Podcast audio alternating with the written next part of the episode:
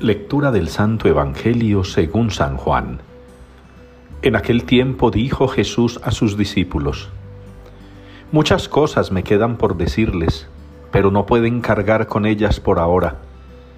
Cuando venga Él, el Espíritu de la verdad los guiará hasta la verdad plena. Pues no hablará por cuenta propia, sino que hablará de lo que oye y les comunicará lo que está por venir. Él me glorificará porque recibirá de lo mío y os lo anunciará. Todo lo que tiene el Padre es mío. Por eso les he dicho que recibirá y tomará de lo mío y os lo anunciará. Palabra del Señor. Llenos están el cielo y la tierra de tu gloria. Es la respuesta con la que participamos hoy en la liturgia del Salmo 148.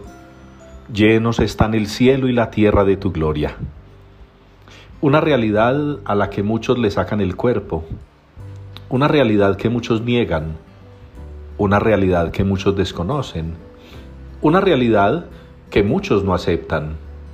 Pero esa es la realidad que alimenta y fortalece nuestra fe. El cielo y la tierra están llenos de la gloria del Señor, el dueño de todo, el creador de todo, el hacedor de todo, el salvador y el redentor de todo y de todos unos escuchan, otros no. Unos aceptan, otros no. Algunos tienen la osadía y el descaro, el atrevimiento de rechazar la enseñanza. Es lo que experimentó San Pablo en la primera lectura de hoy, como los griegos se burlan de él y despectivamente le dicen, cuando está predicando el Evangelio y anunciando la resurrección, que en otra ocasión lo escucharán hablar de eso.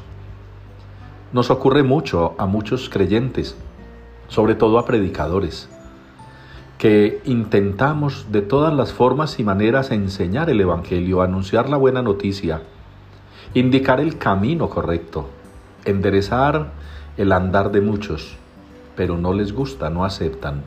Prefieren una verdad a su manera, a su amaño, a su gusto. Podríamos decirlo así, una religión a la carta. Eso lo experimentamos nosotros y lo experimentó Jesús en el Evangelio también. Sin embargo, Jesús les dice a los discípulos que aunque no les ha enseñado todo, el Espíritu Santo les hablará también y les enseñará, porque lo que Él, el Hijo, y lo que el Espíritu Santo enseñan, todo viene del Padre. Qué bueno que nosotros hoy atendamos al llamado de Jesús, escuchemos su mensaje Evitemos a toda costa rechazar el mensaje del Señor aunque nos resulte incómodo.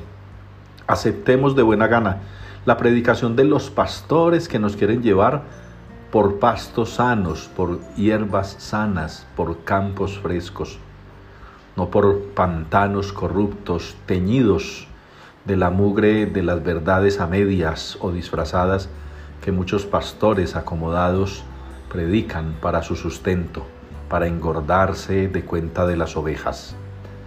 Que nosotros seamos conscientes de quién nos predica, a quién nos acercamos y cuál es la verdad que se nos da, no la que nos gusta, la que queremos oír, la que nosotros mismos inventamos, la verdad incómoda como la que Pablo predica a los griegos, como la que muchos pastores nos predican a nosotros, que nos encerramos muchas veces en nuestro parecer y rechazamos lo que el Señor nos quiere decir.